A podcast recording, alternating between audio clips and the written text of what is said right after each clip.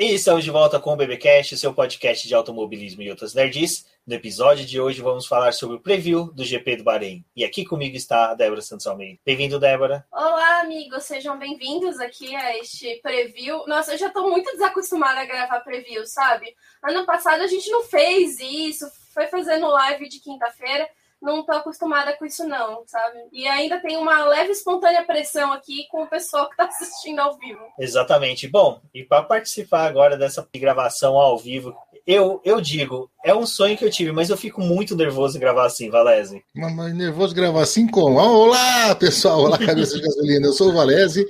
É, o pessoal me tirou do sarcófago, é, é, sempre assim que acontece, né? Eles me botam no sarcófago no final de dezembro e depois me tiram no começo de março aí pra gente falar de Fórmula 1 de novo. Peço desculpa para meus 12 é, seguidores no Twitter, mas eu prometo que eu vou voltar a twittar. Ah, 12 seguidores, caramba, todo dia você tá lá, vem os avisos do Valézio agradecendo alguém que seguiu ele. Vem não, você tá virando famosinho, daqui a pouco tá fazendo propaganda do, de uísque, de baralho de poker. Shampoo não, não, shampoo não. Shampoo, shampoo não, shampoo, shampoo pra barba. Pode ser, pode ser. Bom, mas antes de prosseguirmos, vamos lembrar para a galera que nós temos o programa de apoiadores do Boletim do Paddock, né? Através da plataforma do Apoia-se aqui no YouTube, se você estiver assistindo o vídeo o canal de membros, onde você tem benefícios por ser membro do Boletim do Paddock. Um deles é assistir a gravação do BBcast, entre outros benefícios, conversar com essa galera, que sempre participa aqui no grupo do WhatsApp. E como o Boletim está crescendo, teremos no futuro algumas coisinhas, mas por enquanto vamos seguindo com o grupo exclusivo do WhatsApp, bate-papo sempre bacana com o pessoal. E lembrando também, né, Débora, da nossa lojinha de camisetas que esse ano, conforme a gente for ter nos memes durante o GP, teremos novas camisetas. Esperamos ter vários memes para ter várias camisetas disponíveis para vocês, mas o link da lojinha vai estar aqui na descrição, tanto do quanto do podcast, e também é uma forma de vocês apoiarem o nosso trabalho, porque é importante para a manutenção aqui do Boletim do Paddock. Ontem eu estava até conversando com o Rubens, que eu estou muito feliz com o crescimento que a gente está tendo e com o apoio. A gente ficou muito feliz ontem com a live que a gente fez de to Survive então, pessoal, acompanhe a gente se você está escutando pelo seu agregador favorito. Passe lá no nosso canal do YouTube, deixe o seu like, é, se inscreve. Você também vai estar apoiando o nosso trabalho. É isso aí, deixa eu falar. E se não tiver meme, a gente cria os memes e faz a, as camisetas para a lojinha. Mas eu sou um membro do Boletim do Paddock desde sempre. É muito legal. A gente tem o grupo dos apoiadores lá e a gente tira sarro um do outro. E eu só posso dizer para vocês que os membros estão aumentando. Exatamente, tipo centopeia. Daqui a pouco, se dividir, até multiplica. Uh, pessoal, só lembrando também que a gente vai ter a liga lá do Fantasy, do Boletim do Paddock. Achei bacana hoje, na hora que eu fui ver, já temos 86 equipes cadastradas. Então, se você quer participar do Fantasy, é legal porque a gente pode discutir estratégias. É lógico que a gente sempre passa estratégia errada para vocês, porque nosso intuito é vencer. Não, é porque a gente não sabe mesmo. Exatamente. Aqui é tipo estrategista da Ferrari, né, Valese? Aí o Valese joga aqui.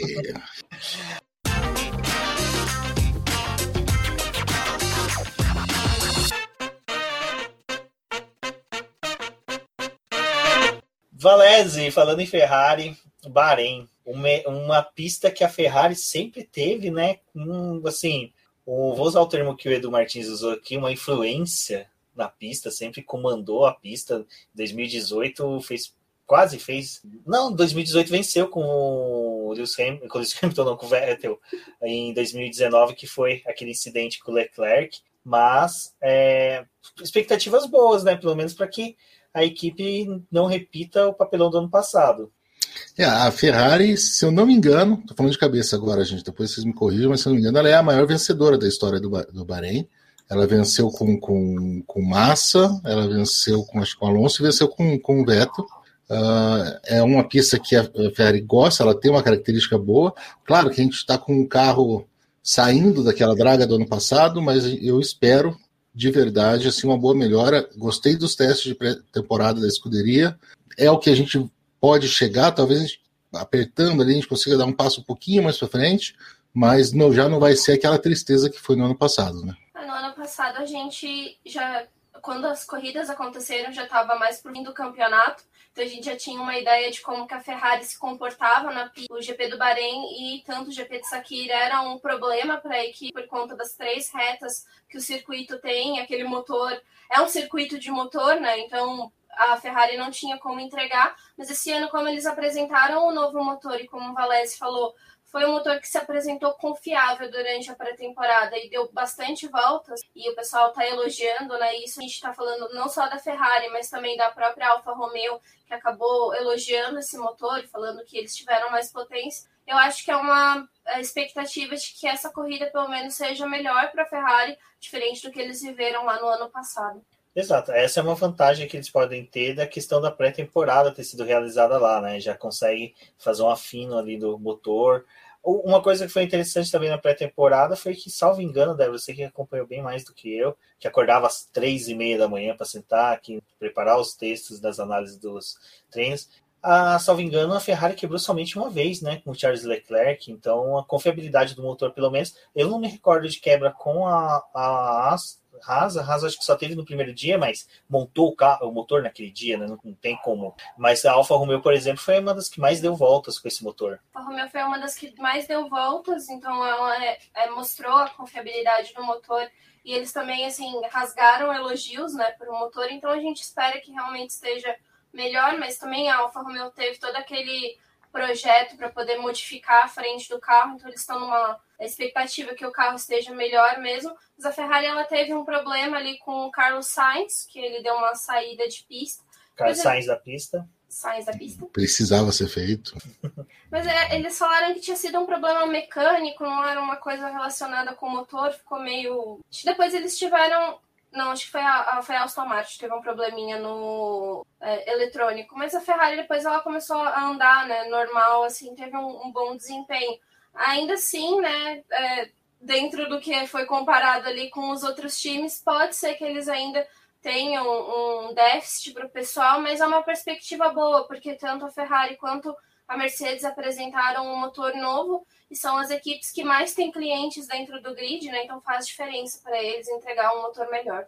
É, eu acredito que para a Ferrari mesmo a gente tem que mirar, é, batalhar, conseguir um sétimo, oitavo lugar na corrida, conseguir botar os dois carros no Q3 para largar entre os 10. Eu acho que para esse começo de campeonato, para a gente sentir as forças com que estão, claro, começo de campeonato é sempre aquela coisa, né? A, Wolf já ganhou uma corrida no começo do campeonato, né? Uma equipe que não existia, que era a Brown, ganhou a primeira corrida de um campeonato. Então a gente nunca sabe o que, vai acontecer. Mas acho que mirar bem e, e tá bem certo, assim, um sétimo lugar na, na, corrida e os dois carros no Q3 seria uma evolução para o que a gente viu da Ferrari no ano passado. E é interessante a gente já começar a falar dessa expectativa da Ferrari, porque a gente também tem outra expectativa, né, para esse GP é saber aonde que a Mercedes está, porque a Mercedes simplesmente está numa incógnita nessa pré-temporada, ninguém sabe. Foi uma jogada deles não apresentar toda a potência? Foi a, realmente a Red Bull que evoluiu demais e eles não acertaram a mão no motor? Então, né, Débora, a gente tem toda essa questão que a gente ainda só vai descobrir mesmo no Q3 na, no sábado, porque até ainda nos treinos livres, a gente ainda tem chances da Mercedes ali querer ficar um pouquinho na, na, na moita, né? Vamos pôr dessa forma. Tá todo mundo se questionando onde a Mercedes está, o que, que aconteceu com eles ali na pré-temporada. Foi um problema no câmbio que acabou tirando eles ali do primeiro dia de testes. E depois a gente teve esse problema se repetindo ali com a Aston Martin, que acaba fazendo né, que o pessoal fique com essa dúvida do que está acontecendo. Mas é o que a gente falou, né? Já em outras lives e comentando em texto também, é que a Mercedes é uma das equipes que tem mais capacidade de resolver problemas em curto espaço de tempo, né? Os 15 dias até a primeira corrida, acho que eles podem é, ter tentado resolver esses problemas. Mas aí tá aquela expectativa, né? Porque a, a Red Bull apresentou um bom motor, tava ali querendo marcar as primeiras posições, estava tentando se mostrar mais forte, superior à Mercedes, e aí fica essa incógnita de como vai ser esse campeonato. Lá no vídeo com o Carlos Davalli que a gente fez do podcast F1, eu aposto que talvez a Red Bull ganhe o campeonato de construtores. Eu tô muito. com o Hamilton ganhando o campeonato, né, obviamente. Mas eu eu gostaria muito de ver a, a, Red Bull, mas se isso não acontecer, pelo menos que tenha uma disputa bem interessante entre os dois, assim, que a Mercedes não consiga levar uma vantagem muito grande, né, e tenha uma disputa mais intensa entre esses dois. Eu acho que esse ano pode ser que isso tenha realmente acontecido, sabe? Porque se a Mercedes tiver tido alguma queda, mas a, a Red Bull tirou pelo menos essa diferença que ela tinha para a Mercedes no ano passado, pode ser interessante. Mas são equipes que trabalharam muito com o carro. A Mercedes desenvolveu aquela parte traseira, apesar de eles não falarem aonde que eles direcionaram o token, né? Mas eles fizeram. É, James Allison fez aquela atualização na traseira do carro, assim, para tentar compensar tudo que eles perderam de potência com o regulamento de 2021, eles tentaram trazer com esse carro novo, né? E a Red Bull também, ela tá naquela coisa de tentar apresentar o melhor carro, porque ela sabe que é um dos anos que ela ainda tem algum controle, né? Como a gente falou, eles não têm papel em branco, eles conseguiam saber o que, que tinha de problema no carro para poder tentar desenvolver. E aquela coisa, né? Adrian Newey, eu acho que é um monstro quando ele sabe o que ele precisa fazer, ele faz. Então eu, eu tô otimista. Eu concordo. Eu acho que a Red Bull vai ser mais combativa. Eu ainda não sei o quanto de sandbagging que a, que a Mercedes fez aí no começo. Tenho certeza absoluta que o Hamilton não estaria tão tranquilo quanto ele aparenta se, se as coisas já são tão ruins assim. Mas espero um pouco mais de disputa. E, de novo, primeira corrida da, da temporada é sempre uma corrida que pode acontecer coisas diferentes. Então vai ser legal ver como é que esses dois vão se misturar. Com certeza absoluta, ainda mais com o Pérez novo na, na Red Bull, com vontade, mas conhecendo o carro, isso pode dar um, uma mexida bem boa aí nos três primeiros usuais. E Valézia, isso que você está falando é, é muito interessante, porque é, eu acho que é um dos momentos que a gente está vendo que coisas podem acontecer, tipo, mesmo que a, que a Red Bull pode brigar, né? Porque eles estão tão apostando, tipo, com o time, e assim, é difícil a gente olhar para um Sérgio Pérez e falar, cara, esse cara não vai conseguir entregar, sabe? Com a temporada que ele fez ano passado, com o carro que não era, que não estava sendo atualizado sempre por causa de algumas besteiras que o Stroll fazia, eles tinham que passar a peça para o Stroll, ele estava ali sempre é, entregando o resultado, perdeu duas corridas e terminou muito bem o campeonato. Então, eu acho que, é, por mais que ele tenha falado ali talvez ele leve cinco corridas para poder se adaptar ao carro da Red Bull, eu acho que ainda é cinco corridas que ele vai estar tá pontuando, sabe? Diferente do álbum que né, ficava oscilando muito para o lado ruim e os resultados dele bom não fazia diferença, né? E é, é, mais uma coisa sobre o Bahrein, que eu também acho que é interessante falar, é que em quatro meses a gente está tendo de novo essa corrida do Bahrein. Então a gente teve dois eventos lá, que foi o GP do Bahrein e o GP do Saki. Aí eles retornaram agora, 15 dias atrás, para a pré-temporada. E agora a gente vai ter né, a primeira corrida do ano.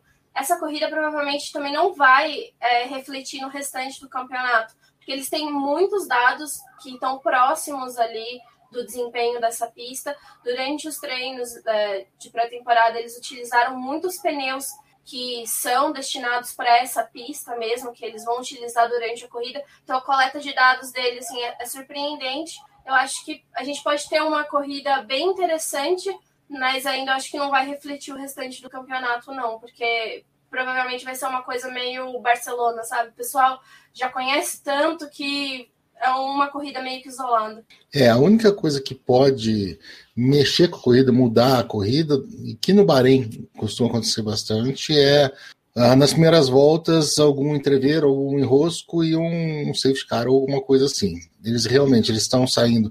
Ah, o pessoal pode dizer assim, ah, mas a corrida é em épocas do ano diferente e, e, e o Bahrein é no deserto, mas a gente fez as últimas corridas, a gente estava prestes a entrar no inverno e agora a gente acabou de sair do inverno, então acabamos de entrar no, na, na, primavera. A, a, a, temperatura vai ser muito parecida, então isso também não vai mudar. A Pirelli não mudou os compostos o suficiente para que uh, cause alguma estranheza para o pessoal. Então, realmente, eu acho que eles já, uh, já devem estar hoje com as estratégias meio que definidas. Só, sei lá, se chover no deserto que eles vão mudar alguma coisa, mas as estratégias vão ser as mesmas. O que a gente vai ver é como é que o pessoal vai estar acostumado com o carro novo, os estreantes, o pessoal que trocou, a gente tem, tem uma dança de cadeiras bem legal, então o pessoal que está se acostumando com carro novo, que pode ser o, o fiel da balança, a gente ter uma corrida diferente. Senão é bom, é bom esperar um começo de temporada, não digo mais do mesmo, porque sempre vão ter corrida, mas com ah, as coisas mais previsíveis, né?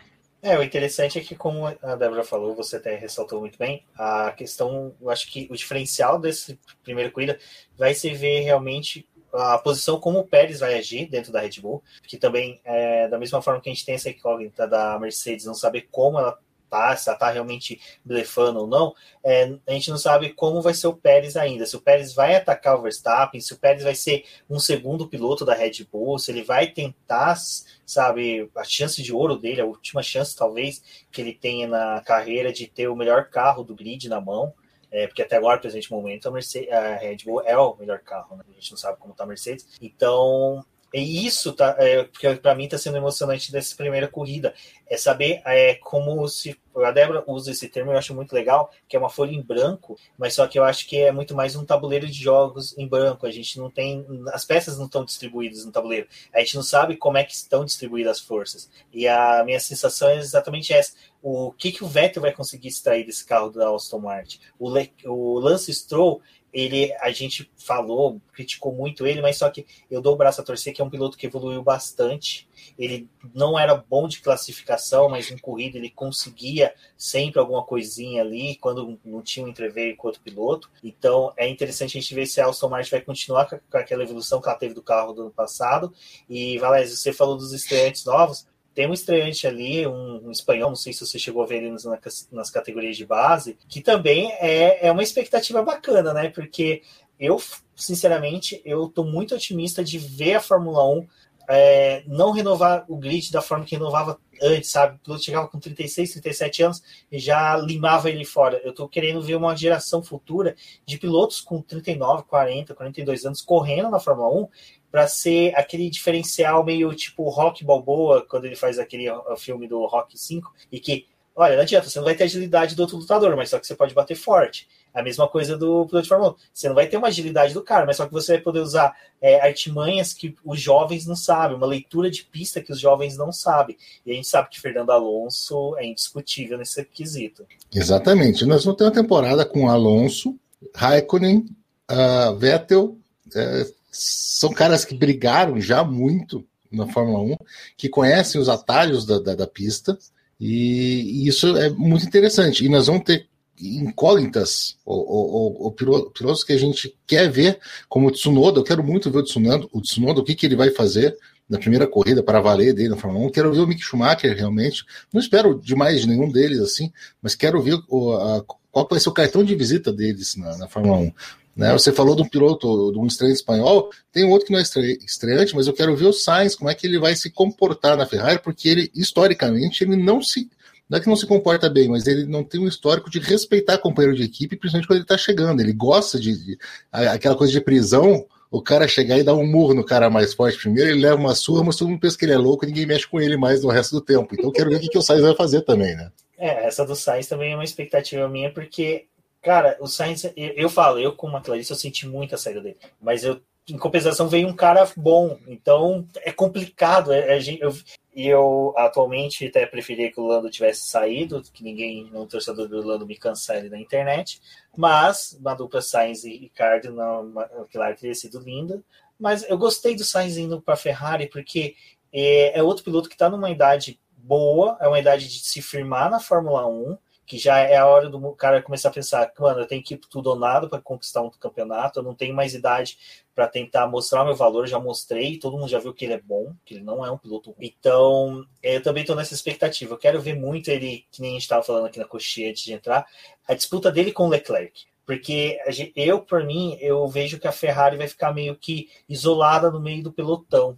No máximo, ela vai ter alguns encontros com a Alpine e a, e a AlphaTauri mas nesse momento de isolamento ali delas no meio, como, como os dois pilotos vão se comportar, né? Como eles vão se respeitar dentro de. Então, esse momento da Ferrari eu também estou achando muito empolgante, porque é Ferrari, né? Eu mesmo sendo uma clarista, eu tenho que confessar, não tem como é, não amar uma, uma equipe dessa. É, a gente pode até separar algumas categorias e, e, e, me parece, pelo que eu lembro, que nunca teve assim tão marcado e tão uh, diversificado a Fórmula 1, porque a gente tem os medalhões que a gente falou, a gente tem Alonso, a gente tem Raikkonen, a gente tem Hamilton, a gente tem Vettel, a gente tem os caras que estão, né, como você falou assim, numa idade de se mostrar, de se firmar bem, o Sainz, o Leclerc, o Ricardo, Uh, são pilotos que têm que se mostrar, o próprio Stroll, o Bottas, eu colocaria, já um pouco mais velho, mas coloco nessa que eles têm que se mostrar, e a gente tem o pessoal, o, o pessoal novo, Norris, o Russell, que ainda estão fazendo a, a, vida, mas já querem entrar para essa segunda categoria, e tem o, e os estreantes de verdade. Então, vai ser muito legal essa mistura ali dentro do grid. Eu, eu acho que as largadas vão ser muito interessantes por conta disso, e algumas, uh, algumas batalhas na pista, quando puderem acontecer por causa dos carros, por causa dessa, entre aspas, para quem está só ouvindo, falta de respeito dos mais novos, que vai aparecer mesmo, vai ser uma coisa, uma coisa bem interessante, viu? É, eu tô, eu tô com uma expectativa grande para ver Carlos Sainz e Charles Leclerc ali, porque eu acho que nenhum dos dois são pilotos fáceis. É, o Leclerc, ele é aquele menino que ele né, conseguiu dominar o Vettel, mas é, a gente fica pensando, né? Tipo, e agora com o Carlos Sainz, o que, que você vai conseguir fazer? Tipo, e o que, que o Sainz vai fazer com você, né? Qual vai ser o choque desses dois? Talvez pode ser uma equipe tão equilibrada quanto foi a McLaren com o Lando Norris e o próprio Carlos Sainz, ou ser aquela briga ferrenha, né? E já tem aquela coisa, né? A Ferrari ela não quer decidir por quem que ela vai optar no campeonato, né? A gente vai ver o que, que acontece aí e a gente escolhe um dos dois. É, pode ser a McLaren com Sainz e Norris ou pode ser a McLaren com Button e Pérez. Né? Nossa. e eu falei, cadê a Cintia? Eu falei o nome do Button, tá, Cintia? já falou da Brown, já falou o nome do Button. Isso. E o Button esse ano a gente vai ver bastante ele no paddock. Parece tá né? diferente hoje. Devolvam o Valese. é a vacina, tá fazendo isso com ele. Ô, Valese, agora, uma coisa que é interessante. Eu, eu, sabe o que eu gosto de, de preview, essas coisas? Que não adianta, a Ferrari toma conta da pauta, porque a dita cuja, cara, não adianta. Até, até no Drive Survive, você tem os ela. Outros chefes de equipe, os outros chefes de equipe falando assim: não adianta, a Ferrari é a Ferrari. Esse é, aqui é a Ferrari. Ferrari. E eu, eu levantei uma coisa ontem na live e eu tô querendo substituir a importância de Mônaco pela importância de Monza. Que tem um episódio lá que até o da Ferrari eles falam, né? Que Monza é o templo, Monza é uma das corridas mais importantes. E parando para analisar, Monza é. Então, até o GP de Monza, nós vamos fazer com que todos os cabeças de gasolina tenham esse respeito por ele, porque olha, é, se você tem um Monza quatro portas também, tem um respeito por ele, porque é um puto um carro. Mas eu posso falar só uma coisa? Só uma coisa. Eu, eu, quero uma travou. corrida maluca. É, travou. Mas tá, tá seu áudio, pode falar.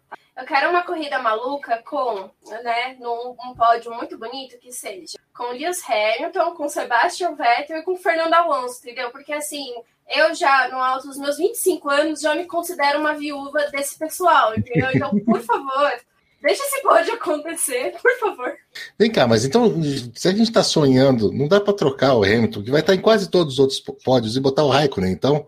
Pode ser, pode ser. Vettel, Raikkonen e Alonso. Não, Vettel, Raikkonen e aconteceu algum misterioso na corrida e Mick Schumacher subiu ao pódio. Aí, meu filho. Nossa. Eu falo, esse ano, esse ano, eu, eu vou me emocionar bastante. Sabe, aquele capacete dele, que o miserável me ressuscitou, aquele capacete, capacete. do pai dele. Ah, de... O capacete, só de ver o MSC na. na, na... Nossa, o MSC é. na pré-temporada, na hora que eu vi, eu já me emocionei. Eu falei, gente, não, não dá. E é uma coisa que vai ser interessante que o Valécio falou: ver os estreantes já nessa primeira prova, porque o Mick Schumacher, ele sabe que ele tem que comer com farinha, farinha não, com chucrute, o Mazepin. Ele tem que se firmar na equipe porque ele tem que mostrar que ele é, foi campeão da Fórmula 2, ele é o cara do futuro da Fórmula 1, a esperança da Ferrari também, de um dia ter ele na equipe, então ele tem que se provar. O outro que tem que comer o companheiro com shoyu é o Tsunoda. E o Tsunoda, Valézio, eu não sei se você assistiu algumas cenas dele de pré-temporada. O cara é louco. Ele abre, ele abre, ele abre a asa móvel no meio da curva para pegar mais velocidade, freia aonde que já todo mundo já deveria ter freado, ele decide frear no meio da curva. O, o moleque é arretado. Então, assim, é, essa minha expectativa também para assistir os jovens tá muito grande, sabe? Tsunoda, o próprio Mazepin, que eu, eu acho que eu queria fazer um acordo com os fãs. O cara é um, é um tralha, isso é indiscutível. Mas vamos observar ele como piloto, vamos ver o que, que ele entrega. Às vezes, se ele for um piloto rápido, não estou falando para a gente ficar passando pano nas merdas que ele faz, mas pelo menos assistir o cara, entender o cara na pista e o que é fora da pista a gente critica depois. Mas quando ele estiver correndo bem, vamos falar, não, o cara tá correndo bem, o cara tá, tá, tá, tá entregando. Mas é lógico, né? É uma Zepin no final das contas. Posso dizer para vocês, eu adoro, adoro, amo os filmes do Woody Allen. Adoro. Woody Allen é um ser humano horroroso. Isso não vai fazer com que eu goste menos dele. Então, se o Mazepin é, for um excelente piloto de Fórmula 1, eu vou aproveitar e eu vou dizer, cara, que tesão ver ele correndo. Ele é um bosta, mas que legal ver ele com capacete dentro de um carro onde ele não pode chegar perto de ninguém e, e falando só pelo rádio. Então, beleza, de repente esse é o melhor momento do, do, do, do cidadão. Então, eu também, eu estou evitando falar muito com, com ele, é, sobre ele por causa disso, mas eu também estou ansioso para ver uh, como é que vai ser performance. Agora, e, e é, um, é um jogo de ganha-ganha, né? Porque se ele for muito bem, a gente vai aproveitar isso dele. E nós estamos falando isso antes de começar, então uhum. a gente não vai falar depois. E se ele for mal, vai ser um tesão, porque daí a gente vai poder detonar o cara assim, sem dó nenhuma, sem pena no coração, né? Ah, pra mim, acho que a única obrigação, obrigação, né? É o Mick Schumacher ir melhor do que ele, porque foi campeão da Fórmula 2, sabe? Então, tipo, eu espero que o Mick tenha um desempenho melhor do que o Mazepin. É, mas eu fico com um pouco de medo do comportamento do Mazepin, que teve umas corridas dele da Fórmula 2 que assustava, assim, tipo, o comportamento dele. E a gente sabe que, assim, ele vai estar tá numa Haas que não vai ter chance de brigar lá na frente, sabe? Ele vai estar tá largando ali no final do pelotão, talvez brigando com, com um pelotão intermediário, mas, assim, é um carro que eu não vejo condição alguma, assim, de, de ir tão bem. Mas eu acho que vai ser interessante, pelo menos, essa disputa interna dos dois, né? Porque no final das contas, no, no ano passado, praticamente foi isso, né? A gente tentar ver é, se o Grosjean e o Magnussen iam conseguir pontuar e como que os dois iam terminar cada corrida, né? Onde cada um ia estar no, no campeonato. Mas é, eu tô com muita expectativa com o Tsunoda, desculpem, mas eu tô muito, com muita expectativa. Tu tem o cabelinho porque... igual dele? É. porque nossa, assim, as voltas dele na pré-temporada, tipo, era sensacional, sabe? É, é, realmente como o Rubens falou, sabe? Ele atacava demais, mas é aquela coisa, né? Na pré-temporada eles têm um pouco mais de liberdade porque eles Ele estava testando, exatamente. É. Ele estava vendo. E se eu fizer isso, funciona? E se eu fizer isso aqui, funciona? Isso, isso é muito tesão. É, o que a gente quer na Fórmula 1, a gente quer um piloto que, que, que, que, que pense fora da caixinha, né? Que não, não, não assista os outros correndo e, e, vire certinho no mesmo lugar e passe onde. Eu quero pensar, tá, mas e se eu for um pouquinho mais reto aqui e soltar o carro? É o que a gente quer ver. A gente quer ver um, gênio aparecendo assim. Os grandes gênios, eles, eles faziam o traçado totalmente diferente do, dos outros. Você começava a olhar, como é que esse cara tá indo por aí, tá, tá indo mais rápido? Aí é mais devagar. E daí a gente percebeu que não, não era mais devagar indo por ali. O cara era esperto, ninguém tinha tentado. É isso que a gente quer. É, e isso que você está falando, Valézia, é muito interessante, porque ali na Red Bull a gente via isso, né? E, e a gente acaba olhando para o Max Verstappen, ele tenta tirar o máximo do carro, ele pega confiança, tipo, ah, eu sei que a traseira do meu carro não vai se perder aqui ou, ou a frente, porque eu já tenho um domínio do carro, tipo, eu já entendi até onde eu posso ir. E o Albon não, né? Ele tinha muito medo, assim, tipo, ele ficava dosando muito, ele dosava sempre pro lado errado. O, do lado do Lewis Hamilton. Do né? lado do Lewis Hamilton, né? Um Normalmente pro lado do Hamilton. Então, era um negócio complicado. E, por isso que eu gostei do Tsunoda, da, da gente olhar ele durante a pré-temporada e ver que ele tava fazendo, tipo, meio que Verstappen, sabe? Tipo, buscando o limite do carro para ele entender até onde ele podia ir, o que ele podia fazer. É, deu muita expectativa de ver ele, ele pilotando. E a gente sabe que ele vai ser diferente do Gasly, né? Tanto em guiar quanto o comportamento dele também vai ser bem diferente do do Gasly. O Tsunoda a gente tem que lembrar que assim ele deslanchou no automobilismo em 2016, é, é, é pouco tempo, sabe? Tipo, ele é um jovem ainda realmente. Então é, é, um negócio que acho que vai ser muito legal ver ele disputando as corridas e aproveitem quem tem Fórmula 1 TV para poder pegar os onboards dele para poder assistir, porque provavelmente vai ser muito legal. Ainda mais que é um circuito que ele fez né, a, a pré-temporada e fez isso, né, de explorar, acho que nessa corrida, pelo menos, ele talvez vai ter um pouco mais de confiança de guiar o carro, porque ele já conhece o traçado. E fez a Fórmula 2, né, também. 2, a última etapa da Fórmula 2 foi lá. É, ele correu bem, foi pódio, se eu não me engano, até, se eu não me recordo, minha cabeça para a Fórmula 2 não é tão boa quanto para a Fórmula 1, mas o Tsunoda vai ser bacana e, cara, esses jovens, essa galera eu acho que está vindo cada vez mais confiante, mais forte. Vamos acompanhar e Fórmula 2 com certeza também vai ser bastante, bem legal de se ver. Bom, a Débora falou da questão da coleta de dados, né? É, Valézia, eu sou uma pessoa que não me incomodo tanto que o pessoal fala, nossa, mas a Fórmula 1 coleta muito dados, tinha que ter restrição, tal, tal, tal. Mas eu primo pela segurança. Eu sempre entendo que a coleta de dados não é só para se chegar em primeiro. É você entregar o melhor equipamento para o piloto, para o piloto poder fazer a melhor corrida, não ter quebra, porque quebra também causa risco, causa acidentes. E para você, o fato de ter tido essa emenda de duas corridas lá atrás em 2020 pré-temporada e agora a corrida do Bahrein, você acha que vai ser vai se tornar aquele GP da Espanha mais marento, chato, ou a gente tem chances mesmo de ver um GP bem acirrado? Não, eu não acho que vai ser chato, não, como, como costuma ser Barcelona, até porque a pista é diferente. Mas eu concordo contigo, a coleta de dados ela é, é importantíssima para a segurança. E o que a gente acabou de falar, de ter um piloto que vai tentar fazer uma coisa diferente. Que deixa eu ver se eu fizer assim. Se a gente tem um cara muito inteligente com os dados, ele vai ver aqueles dados de uma maneira diferente e falar assim: mas gente, se a gente fizer assim, de repente a gente ganha aqui. Se a gente parar um pouquinho antes ou parar um tanto depois, ou então tentar isso daqui, esse tipo de acerto, a gente pode ganhar mais ou ganhar menos. Então, a pista é a mesma para todos os pilotos e os gênios encontram alguns caminhos diferentes. Os dados são os mesmos para todas as equipes a gente pode ter gênios dentro da equipe também que vão encontrar caminhos diferentes com aqueles mesmos dados. Então, quanto mais dado você tem, maior a chance de você encontrar um atalho ou de você tentar uma estratégia diferente, sabendo que, por exemplo, você não tem o melhor carro. Então, isso também faz a Fórmula 1. Eu sempre amei a, o jogo de equipe, a estratégia de equipe, mesmo torcendo para a Ferrari. Então, eu acho que dados são fundamentais e não acho que o fato de a gente ter acabado de sair do Bahrein e estar tá correndo lá de novo, apesar de ter todo esse monte, a gente tem várias pequenas uh, variáveis diferentes que vão dar um salzinho, jogar um sal uma pimenta nessa corrida aí.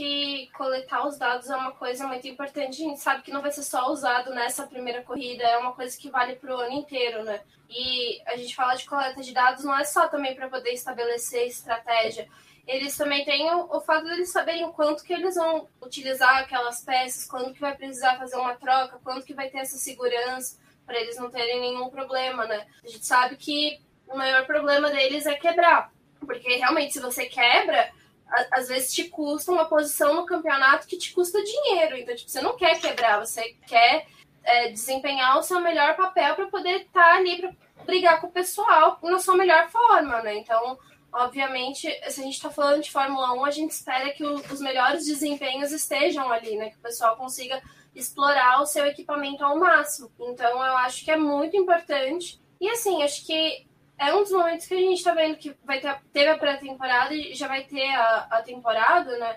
E teve essa coisa de ser tudo junto ali com o Bahrein.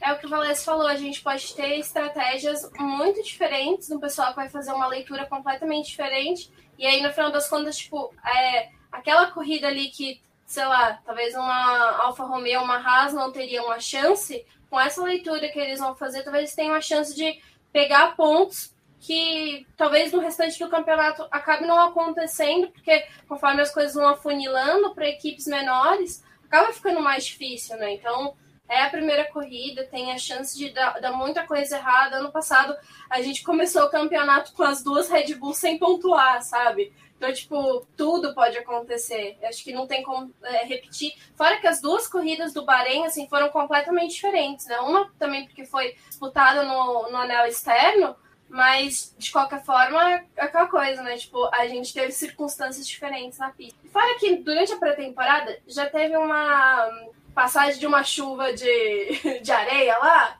gente não sabe o que pode acontecer esse fim de semana, né? Vai que acontece. Rubens, deixa eu só roubar o, o posto de rosto teu um pouquinho. Pode. Mas o Will Bueno do Botequim GP, que é um dos apoiadores do Boletim do Paddock, escreveu aqui, acabou de escrever no chat aqui da gravação, que, só, que é só para membros. É, ele perguntou como é a gravação de podcast, não vão responder perguntas no chat, né? Vamos sim, Will, mas só uma por pessoa. A sua acabou de ser contemplada. eu tava lendo as estatísticas, eu tava com outra tela em cima, então eu não tava vendo o chat. E é por isso que quando eu vocês, vocês sabem quando eu tô lendo alguma coisa, eu fico assim, ó tipo, concordando com a outra pessoa. Eu fico meio overhead, sabe? Então eu tava assim, porque eu tava no F1 Stats lendo os vencedores, tudo, que daqui a pouco a gente pode comentar sobre isso. Uh, mas sim, Will, vamos responder sim, só não vou jogar na tela para não dar um, uma mexida aqui, porque depois eu coloco uma, uma faca em cima, uma faca não, um louco? molde. Eu coloco um molde de volta com um negocinho do BP, mas pode mandar pergunta assim, Will. Mas a sua já foi respondida, então como é uma por pessoa. Tô brincando, pode mandar assim. Uh, bom, agora onde que. Aí, Will, você me tirou. Ah, tá. Beleza. Coleta de dados, beleza, já foi. Uh, abertura do campeonato, né, gente? Como a gente comentou, a gente não sabe aonde que a Mercedes está, mas a gente também tem que lembrar que há outras equipes. A Williams, por exemplo, é uma que eu, pelo menos, por tudo que a gente está vendo, tendo notícias dela, não deve ser a mesma draga do ano passado. Deve, pelo menos, ter uma evolução. Valese, Russell é um piloto que está tentando se provar porque ele sabe que esse ano os dois contratos dos pilotos da equipe da Mercedes termina. Esse moleque vai tentar levar esse carro pro Q3, nem que ele tenha DC dele e colocar no ombro, né?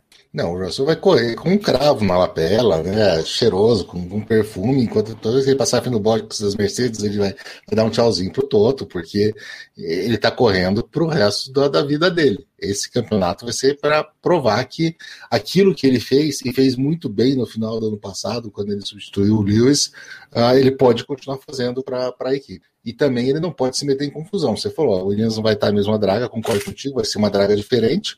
Ainda assim vai ser uma draga, mas esperamos que seja uma draga menor também. Então eu acho que o Russell vai ser outra pessoa para se ver, não só para chegar no Q3, mas para fazer pontos com a própria equipe, para a gente ver o que, se ele consegue fazer isso, né? Olha, Williams é um negócio aí, né? Porque eu acho que eles passam a Haas esse ano. Espero, né? Vamos ver o que acontece. Porque a Haas também não tá nada bem, né? Pelas histórias aí das que eles estão apontando, não é uma equipe que tá, tá dando aquela animada, né? Pra ter um, um, ano interessante. Então, eu espero que a Williams tenha um desempenho melhor. E é o que o Valés falou, né? Tipo, o Russell tem que mostrar todo o talento dele agora, né? Ele tem que vender para poder tentar uma vaga melhor, né? E é um menino que realmente merece, porque, cara, o que ele fez ali naquele GP de Sakir, né? Já que a gente tá falando sobre o, o Bahrein, é, é surreal, porque ele tava num carro que não era para ele, não assumiu ali, conseguiu até dominar o Bottas, então é, pode ser interessante. e, e tem uma coisa, né? Antes da temporada começar, já tá todo mundo falando, né? Que muita coisa vai ser decidida agora da dança das cadeiras nesse começo do ano, né? não vamos esperar muita coisa acontecer, né? Já vai ter vaga aí Tem sendo motivo. definida, coisa sendo. A gente começa a temporada e a Silly Season junto, né? Tudo junto. É, é, a ideia já de definir piloto nem é só por causa de que você já quer prender o melhor piloto. Você tem desenvolvimento do próximo carro, então você sabe o peso do piloto que vai correr para você, o tamanho dele. O Russell é um piloto que ele é desproporcional a todos, porque ele é gigante. Tipo, ele é mais alto que o Lewis Hamilton, mais alto que o Bottas, o pé dele é maior. Quer dizer que tô... esse ano o pessoal vai andar com a fita métrica, tipo, medindo. É, parecendo aqueles, parecendo aqueles desenhos de velho Oeste, em que o cara que faz o caixão, o terno, vai e chega atrás do pica-pau, assim, mede pica-pau, mais ou menos isso. Essa é, essa é a ideia. Mas aí, ó, falando em Botas, Valese, você já assistiu o segundo episódio da Art Survival? Terceiro, nossa, eu sempre me confundo com os dois. Terceiro. Ah, o assento do Botas. Que, que, qual a sua opinião sobre ah, o panda cearense da Cintia Venâncio está perguntando? É, é, eu diria que é o segundo mais bonito que eu já vi no piloto da Fórmula 1. Ontem na live eu esqueci de pegar as fotos de bundas de pilotos que a gente já teve na Fórmula 1. eu, eu, esqueci, eu ia pegar. Eu, eu, não tenho a imagem do Nelson Piquet mostrando aqui. Naquele... Mas eu acho, eu acho que realmente o meu cérebro, assim, de, de, de um cara de, velho tal, eu não me lembro de ter aparecido assim. É, eu acho que não mas... tem. Mas tem da equipe. É, eu, eu já me senti desconfortável com a, com a sauna quando eu percebi. Então, calma, peraí, vocês dois estão assim na sauna? Eu já me senti desconfortável. Mas é, é uma questão minha. Eu nasci na década de 70, gente. Não, não, não relevem isso. Ah, mas eu nasci na década de 80, cara, também me sentiria bem desconfortável. Mas, né, broderagem não faz parte. E o Botequim GP perguntou do Q3, eu acho que é referente ao Williams. Will, eu não acredito que eles chegam a Q3. Até o que eu falei ali é por causa do Russell ter sangue nos olhos. E o moleque levou aquela Williams que era pior do que é desse ano pro Q2 sabe? O moleque teve corrida que enfiou aquele carro que era uma carroça alada no Q2. Então, o cara pode almejar sim que ele levar, porque ele pode ter sangue nos olhos para isso. Eu acho que seria interessante a gente ver ele tentando se provar, e o melhor momento para ele é o treino classificatório, porque na corrida a gente sabe que a Williams é devorada, ela não tem chance, ela não tem constância de corrida, ela não tem performance boa. Então o lance dele é tentar fazer uma performance bonita para mostrar para Mercedes no treino classificatório. Tentar... Eu não acho que passa isso. Não, porque... dificilmente. Não, teria que acontecer uma tempestade perfeita, como o Del Valle gosta de dizer. Né? Mas concordo contigo, Rubens. Ano passado, dois pilotos, o Russell e o Leclerc, foram dois caras que andaram mais do que o, que, o equipamento que eles tinham em mãos. Com certeza absoluta. Um, o retrocesso das equipes, pelo menos dos pilotos que estão na ativa hoje nessa pista, não é tão ruim, né? A gente tem o Vettel e o Hamilton com vitórias nessa pista, tem até o Bottas com melhor volta, uh, Charles Leclerc com pole position, mas o que eu acho mais interessante dela é uma pista que ela é muito rápida, ela é uma pista que ela separa realmente o joio do trigo, a gente vê essa divisão do, do elenco da Fórmula 1, mas, Débora, é, a gente tem que lembrar que o meio do pelotão da, da Fórmula 1 este ano vai ser muito disputado, porque a gente viu a evolução em todas as equipes. Nenhuma equipe ficou naquela de ah, a gente só tem que adaptar o carro de 2020 para 2021. Todas trouxeram evoluções também nos seus carros, né? Todas trouxeram evoluções carros. É, a gente provavelmente vai ter uma disputa bem interessante entre McLaren, Aston Martin, um, Ferrari, AlphaTauri, Alpine, tipo, esse pessoal tudo ali. Vai ter uma classe de A, né? AlphaTauri, Alpine é. e Alfa Romeo.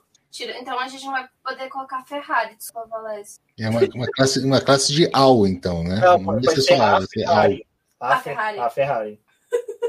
A escuderia. A escuderia, exato.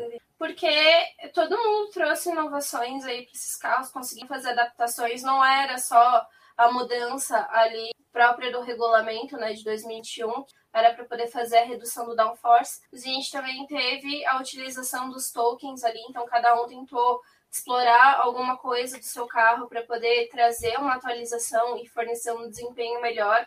É um grid que a gente já viu ano passado que teve boas disputas, então esse ano tende a se repetir essas boas disputas.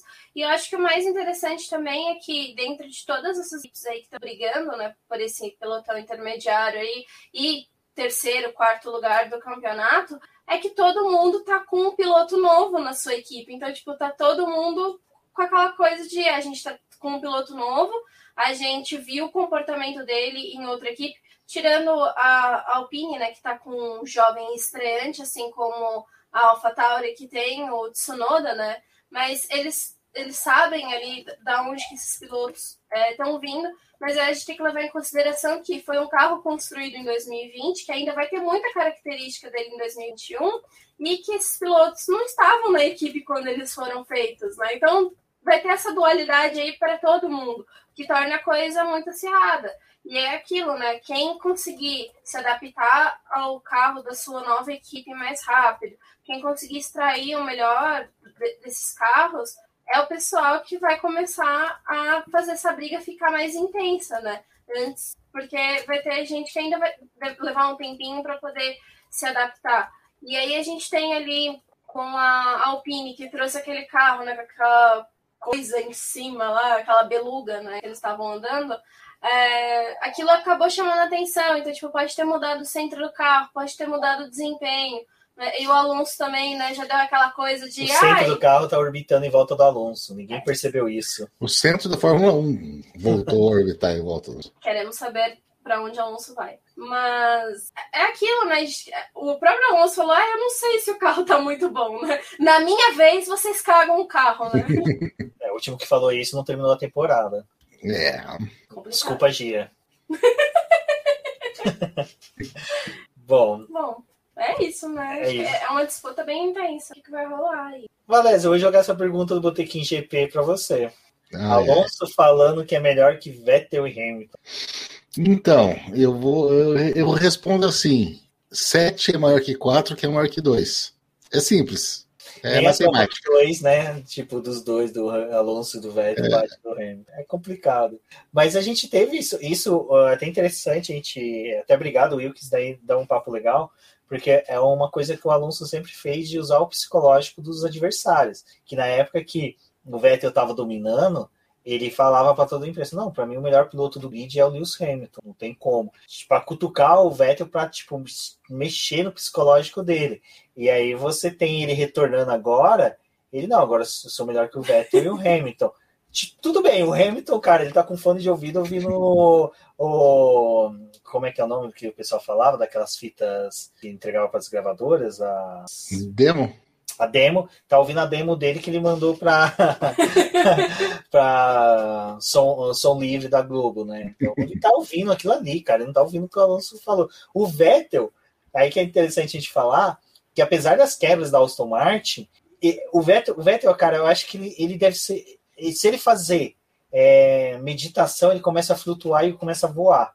Porque o que ele fez lá no Drive Survival, de ficar de boa com as críticas, fazendo piada com a Ferrari chafurdando, o pessoal corrigindo ele, ele cagando, e a, o carro da Aston Martin não termina a sessão, o repórter chega assim todo, mas e aí, o que você achou do carro? Não, eu tô feliz, a gente teve um bom desempenho. Ah, mas o carro quebrou. Não, mas eu tô feliz. Tipo, eu tô de boa, cara. Não, não adianta querer voltar o Beto, O Beto é aquele cara que ele tava tão ruim, tão ruim onde ele tava, ele estava se sentindo tão mal onde ele estava, que agora qualquer coisa está tranquilo, está tudo bem. E se eu fosse o Vettel, o Alonso falando assim, eu sou melhor do que o Vettel, eu responderia assim: bom, só lembrar, Alonso, que a gente tem um russo no grid de novo, né? Nossa, isso, isso vai ser interessante, que o Mazepin faça às vezes do petróleo. Valese, eu vou jogar para você apostas para a primeira corrida do ano. Tem como ah, firmar apostas? Você que é um jogador de pôquer, você acha que tem como Olha, tem algumas apostas certas aí para o começo, ou muito prováveis, mas tem muita coisa diferente. Eu diria que uh, as duas primeiras filas vão ficar aí entre Mercedes e, Red Bull, sem dúvida nenhuma. Eu vou apostar. Então vamos falar nomes, vamos falar nomes. Eu vou apostar no Verstappen largando na pole, tá? Mas na corrida eu acho que a gente vai ter muita expectativa, mas vai dar Hamilton em primeiro, vai dar Pérez em segundo e vai dar Ricardo em terceiro. Caraca. Caraca. O Will Mesquita tá, vai fazer assim, ó, vai rasgar o peito de alegria. Você, Débora, sua aposta. Bom, vou de pole no Hamilton, mas na corrida eu espero que seja Verstappen, Hamilton e Pérez. Para a Red Bull já começar a meter o pau. Eu, eu vou dar um pódio meio maluco, mas eu. Raikkonen. Eu vou ah, tá, porque o meu foi super tranquilo, né? Mas, mas, tem como ser o Raikkonen ou, ou não? Não. Ah. Eu acho que pole vai ser o Verstappen mesmo. Acho que o Verstappen tá com a macaca louca. O cara tá, sabe, querendo se provar mesmo que é o melhor piloto. Mas eu vou de Vitória, eu vou de Pérez. Eu vou colocar em segundo lugar o Vettel. E em terceiro lugar, eu vou colocar o Lando Norris. Eu, eu, eu, eu tô querendo ver, eu tô querendo ver o Lando sair na frente do Daniel Ricciardo no campeonato para dar sangue nos olhos do australiano, para o australiano falar, moleque pirralho filho da puta, eu vou te superar. Porque eu, assim, se o Richard já começa com um pódio, eu tenho medo de, tipo, depois ele não ter um bom desempenho e, sabe, o cara ficar triste, ficar na bad. Apesar que eu acho bem difícil, Ricardo, acontecer isso, mas eu quero, eu quero que, sabe, ele seja estimulado pela força do ódio para poder ser aquele australiano caliente que eu tanto adoro e amo. Pessoal, Ô, Cíntia, como assim? Verstappen não termina a corrida, não? Eu tô com ela, eu tô com ela nessa. No meu não. pódio ele não tá. Verstappen não termina a primeira volta. Vai largar em primeiro e não termina a primeira volta. O Leclerc de novo encontrando com ele Nossa. seria muito engraçado. Tipo, segunda corrida seguida no Bahrein. No mesmo lugar? No mesmo lugar. Tipo, aí sai porrada. Aí sai porrada, gente. Sai. Aí sai porrada. O Verstappen vai pegar o capacete e vai bater no Leclerc. E o canal meu F1, que é o nosso o nosso espírito, nosso, nossa alma penada do Diego, falou que vai dar Mercedes, Verstappen, Mercedes vai fazer cagada do nível universal, não, não, vai fazer. Richard segundo, Tsunoda em terceiro. Olha, Diego. Tem gente bebendo hoje, não sou eu. Tem, tem, tem, tem gente bebendo. E ele, o cara tá bebendo com a mãe próxima, porque ele falou que a mãe dele tá ali, tá vendo a live, tá falando, pô, esse pessoal vive de live? Sim, nós vivemos de live. O, BP, o Boletim do Paddock agradece. Fale pra sua mãe se tornar membro, assistir também, fala pra ela pôr no celular, é um view a mais que a gente ganha. Uh, Tsunoda em terceiro. Cara, eu vou falar. Eu quero muito que o GP da, do Japão mantenha-se no campeonato. Eu quero muito que a pandemia diminua. Eu acho que é um, seria um presente para os japoneses, principalmente eles verem o Tsunoda correndo na pista. Eu acho que é um. Assim como a gente tem a ansiedade de ver um brasileiro correndo novamente, eu acho que o japonês merece, porque cara, eles passaram tantas coisas ruins, assim, de pandemia, de um monte de coisa, que eles merecem ver o Tsunoda correndo e eu acho que seria bem bacana. E ver um pódio, um P4, um P5 do Tsunoda, acho que seria uma festa tão grande como se ele fosse pro, pro pódio. E falar tão grande pro Tsunoda parece que às vezes pode ser meio piada. Aí botei aqui em GP. Pérez, com certeza. Tô achando que Pérez vai tentar uma vitória assim, repetir a vitória dele do ano passado. Já pensou, cara, Pérez começando o campeonato como líder? seria uma coisa bem interessante. E o Verstappen pira, né? Se isso acontecer, o Verstappen. É, não, mas, mas, mas o Will Bueno botou Pérez, Vettel e Ricardo. Você botou Vettel também, botaram Tsunoda dos três. Não, se é, se é assim, então eu vou mudar, eu vou, eu, vou, eu vou apostar em dobradinha da Ferrari com o Mick Schumacher em terceiro. Nossa, é assim. Se acontece isso, o Binotto, o Binotto, ele sobe no pódio e ele vai empurrar e vai pegar o troféu para ele de campeão, porque ele vai falar assim, viu? Eu teimei no Mick Schumacher, eu teimei nessa dupla aqui, vocês têm que me adorar. O Binotto vai se tornar uma lenda em Maranello.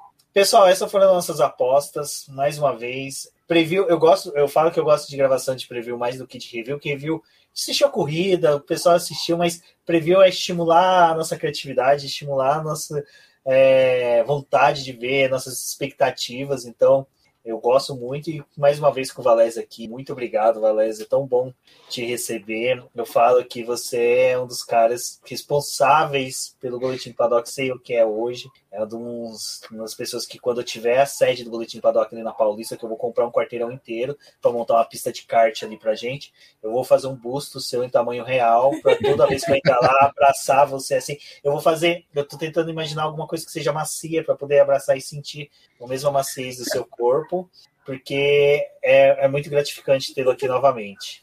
É, Rubens, eu, eu que agradeço demais vocês me chamarem. Uh, sobre o busto, é bem legal fazerem o busto, porque daí pelo menos não pega a barriga, é, ocupa menos material o que vocês estão fazendo. Não tem bronze suficiente. É, e ainda mais por vocês me chamarem, quem estiver ouvindo esse, esse preview antes da corrida, lembrar que o último preview que eu participei aqui foi o do GP da Austrália do ano passado.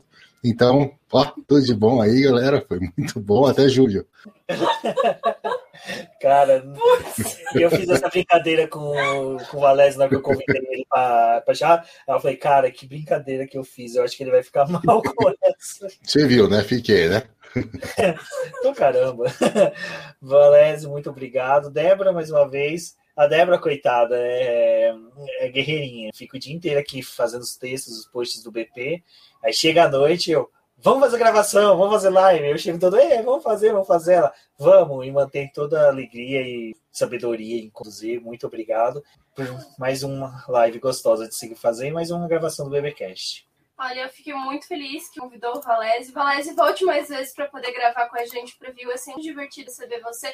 E agora eu já estou mais acostumada a gravar com você, porque eu ficava muito emocionada. Eu ainda fico, mas agora eu já Ela chorava, gente. Ela chorava, é sério.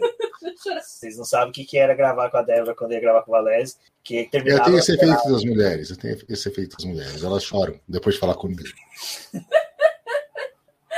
Bom, mas muito obrigada por ter aceitado esse convite. É muito bom te receber aqui. Você sabe que a gente gosta muito de você, que admira muito. Então, muito obrigada por estar aqui. E, bom, pessoal, fala suas apostas aí pra gente. O que vocês acham que vai acontecer nessa primeira corrida?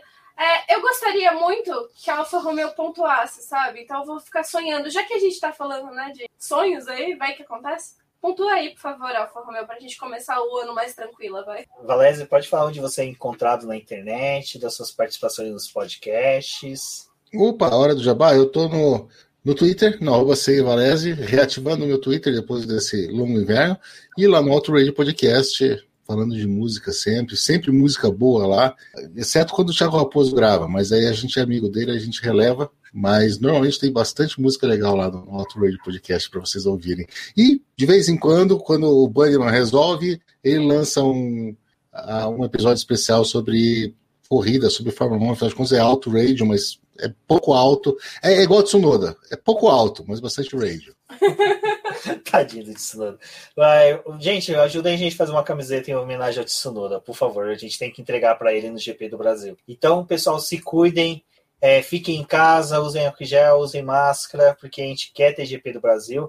E eu descobri que se você pegar aquelas raquetinhas de tênis que é elétrica, que mata mosquito, você consegue matar a Covid. Então eu quero ver todo mundo que nem besta na rua andando, jogando, passando a raquete. Estou brincando, não façam isso. Não é para ir para rua. Não é para ir para rua, mas pode fazer dentro de casa e manda vídeo tentando matar o coronavírus com a raquete elétrica. Um beijo a todos e até a próxima. Tchau. Tchau, Ian.